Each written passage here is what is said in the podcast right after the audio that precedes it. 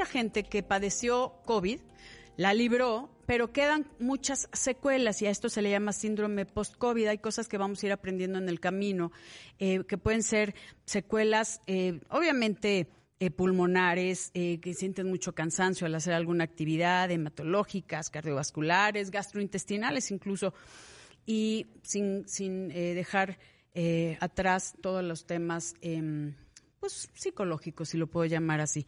Y quiero darle la bienvenida al doctor José Luis Po. Él es médico internista, hepatólogo, especialista en anatomía patológica, medicina interna y ciencias médicas. ¿Cómo estás, querido José Luis? Hola, Hola, Ethel, soy Jorge. Jorge. los amigos. Ah, pues, pues es que, ok. Contento. Contento de estar aquí en tu programa, Ethel. Muchas gracias, Jorge.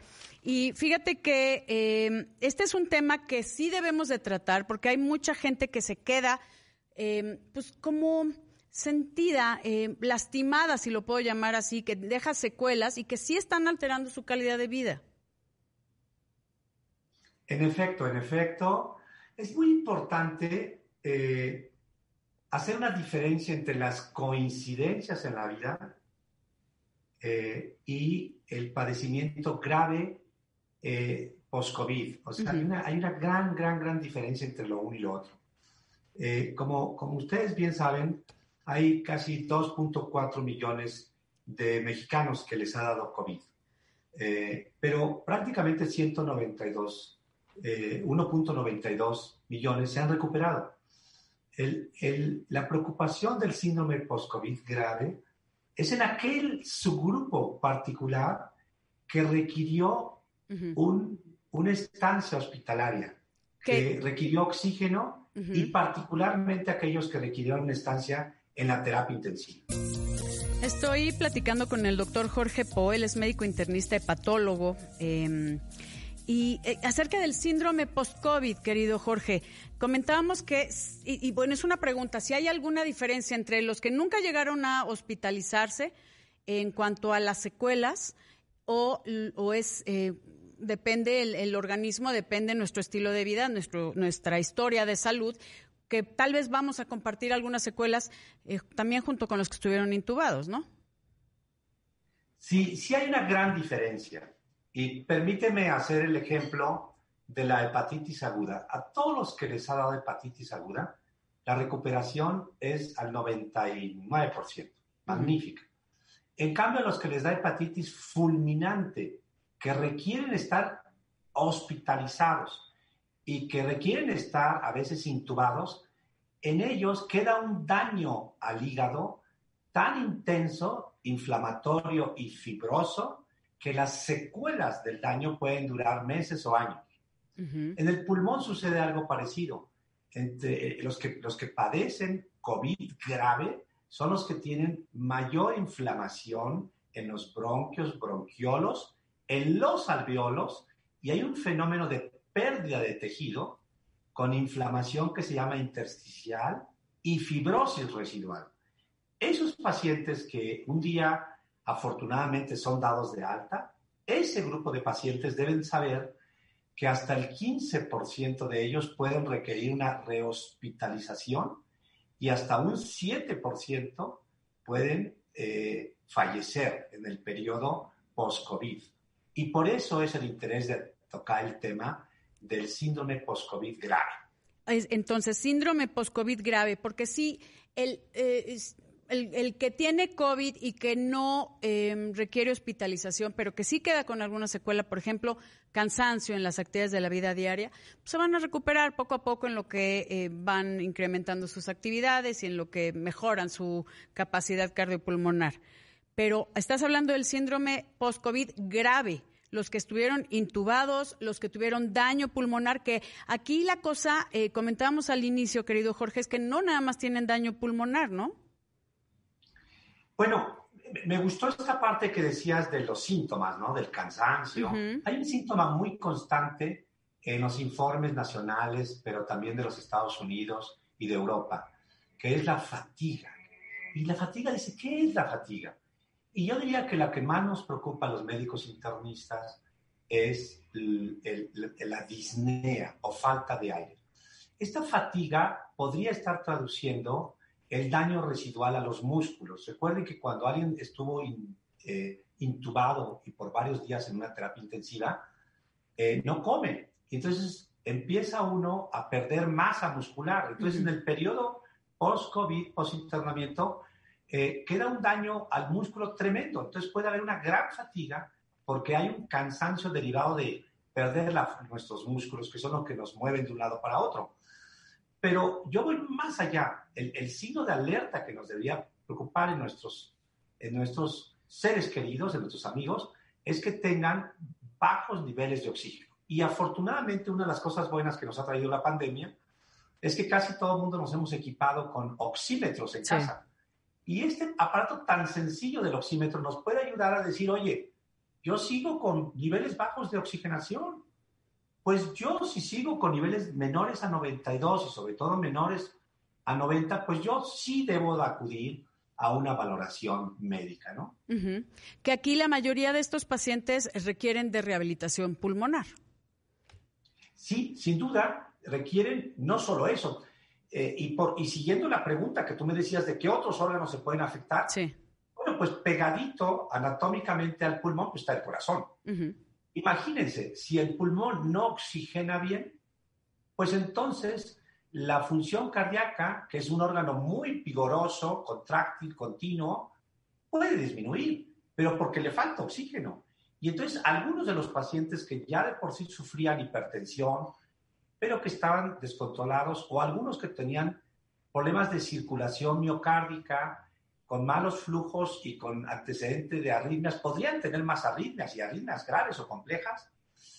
Y eh, algunos otros donde la circulación es fundamental al cerebro, podrían estar teniendo trastornos cognitivos eh, que, que, se expliquen o se faciliten por la hipoxia, y así en el riñón y así en el tracto digestivo. Y entonces, de pronto lo que nos preocupa es que algunos de los pacientes que ya superaron el post-COVID de pronto empiezan a tener eh, pues baja función renal, orinan menos, trastornos digestivos continuos, o sea, comen pero se llenan demasiado rápido, andan con mucha diarrea o estreñimiento, o algunos de ellos desde el punto de vista metabólico andan persistentemente con niveles altos de glucosa o de lípidos, de colesterol o triglicéridos, y esos son nuestros los pacientes que más debemos de cuidar. Ahora, lo que podemos recomendarles a toda nuestra audiencia es de que si tuviste eh, COVID, vayas, o sea, continúes, no es de que ya, bueno, ya la libré, ya estoy en casa, hay que checarte a ver qué pasó en ese tiempo, en ese estadio. Estamos hablando de el síndrome eh, post-COVID eh, agudo, ¿no? O grave. Eh, para ver cómo están tus órganos, cómo están funcionando, si les falta oxígeno, esto, esto que mencionas, la, hipoxia, ¿no? que es la falta de, oxígeno, si quedaste con alguna atrofia, que tus músculos no están lo suficientemente fuertes como para realizar tus actividades, necesitamos trabajar en ello, ¿no? Sin duda, probablemente la audiencia nacional, la audiencia global del mundo, gracias al, al, COVID, creo que nos hemos vuelto un poco más sensibles eh, como término medio en términos de educación en salud. Entonces, mm. creo que la gente está abierta a que en, en, situaciones donde hay déficit de atención en, en, instancias gubernamentales o públicas, hay otros canales, otras puertas abiertas a nivel de las instancias privadas, donde eh, ellos se pueden atender y cuidar. En términos del, del, del pulmón, Recuerden que hay una prueba relativamente sencilla que es las pruebas de función respiratoria. La espirometría. La espirometría famosa. Y además está la tomografía, por si me queda duda. Porque son, eh, dentro del, pulmón hay, hay, dos tipos de lesión que tú has abordado en otras entrevistas, que es el, el, patrón obstructivo, donde se cierra el bronquio, como en el asma, sí. y el patrón restrictivo, donde eh, el tejido intersticial que rodea los alveolos queda inflamado y queda con fibrosis. Y este patrón restrictivo es el que más preocupa ahora en la era post-COVID, porque algunos de ellos podrían estar experimentando diversos grados de fibrosis que podrían ser tratadas de manera apropiada. Así es. Y también hemos hablado de hipertensión pulmonar, que eso es un tema muy relacionado. Hay, hay tanto que hacer, pero aquí bien dices, Jorge, que la gente sí está un poquito más consciente de su salud, como que vimos qué tan frágiles somos y que eh, pues, no es para mañana, hay que cuidarnos hoy, porque a la gente que le va peor, y lo tengo que decir así, es la gente que ya tenía enfermedades asociadas, lo que es la morbimortalidad, o sea, la morbilidad, y que debemos de hacer un análisis de qué estamos haciendo hoy para que después no paguemos la factura muy, muy fuerte. Estoy platicando con el doctor Jorge Po, él es médico internista, especialista en medicina interna, es, en ciencias médicas y hepatólogo. Eh, Jorge, nos estabas comentando eh, que esperemos que sí, haya más compromiso de la gente con su salud. Ya estamos viendo lo vulnerables que somos y la importancia de prevenir y de cuidarnos y no dejar todo hasta el final. Eh, danos alguna recomendación de las personas que nos están escuchando que eh, tienen alguna de la sintomatología que tú dices, qué hacer, cómo mejorar nuestra condición, obviamente, de la mano de un especialista. Bueno, eh, un hepatólogo cuida su hígado. ¿Y por qué al hígado? Porque el hígado, a final de cuentas, recibe todo lo que nos tragamos, todo lo que nos metemos, incluyendo si nos metemos polifarmacia. Y por eso debemos tener cuidado en lo que nos metemos y en lo que bebemos. Eh, a veces se piensa que el COVID podría dañar mucho al hígado. No, directamente no hay receptores eh, apropiados a nivel celular del hígado, pero sí hay consecuencias de la polifarmacia o de la hipoxia que mencionábamos, o a veces de la presencia de padecimientos previos. Recuerden que las enfermedades hepáticas, pues más o menos son, representan la cuarta causa de mortalidad general en nuestro país. Entonces hay ahora pues más de un millón o millón y medio de, de pacientes que viven con enfermedades crónicas del hígado y por eso hago mucha énfasis en que se cuiden.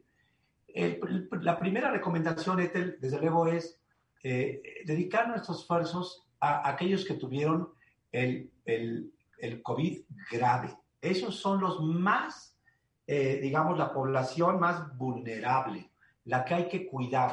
Recuerden que estamos viviendo en un sistema donde de los hospitales públicos eh, que fueron atendidos, son dados de alta, pero la paradoja es que no hay consulta externa ambulatoria abierta. Para hacer este... de alta? Para hacer Pero no hay consulta ambulatoria abierta.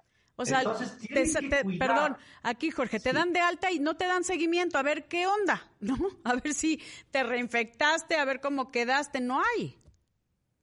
Entonces, no, corresponde, siendo adultos y en una sociedad como la que vivimos, nos corresponde no tomar el papel de paciente víctima de un sistema, sino tomar el, el papel de un paciente comprometido, activo con su salud. Y entonces buscar opciones, ¿no? Sé que hay algunas opciones entre la medicina pública con médicos muy conscientes que están abriendo espacios para atender, pero la mayor parte no es así.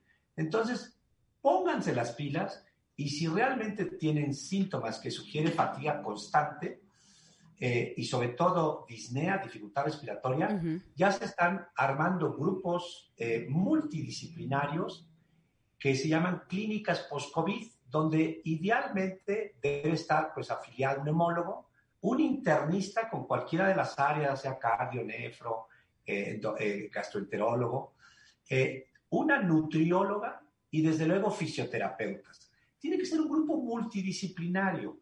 Y vean que es una magnífica oportunidad para los grupos médicos, no solo que hacen práctica en solo, sino para los grupos médicos eh, organizados que están en prácticas, digamos, eh, multidisciplinaria y que pueden ofrecer este servicio de manera muy apropiada. Así es, que yo creo que es muy, muy importante lo que estás comentando. Yo lo, lo dije previamente, yo, yo tengo centros de rehabilitación y ofrecí los servicios eh, para la gente eh, post-COVID, así que sigo ofreciéndolo con todo el cariño del mundo. Eh, cualquier cosa, pues pondré los datos en mis redes. Pero así como dice el doctor Jorge Po, hay que acercarnos a los expertos y estar muy pendientes de nuestra propia salud porque esto llegó para quedarse y la responsabilidad de estar bien es nuestra, de nadie más. Querido Jorge, eh, muchísimas gracias por acompañarnos aquí en Bien y Saludable. Un Encantado, placer. un gusto este, bonita tarde. El gusto es mío. Muchísimas gracias. Gracias a mi equipo de producción.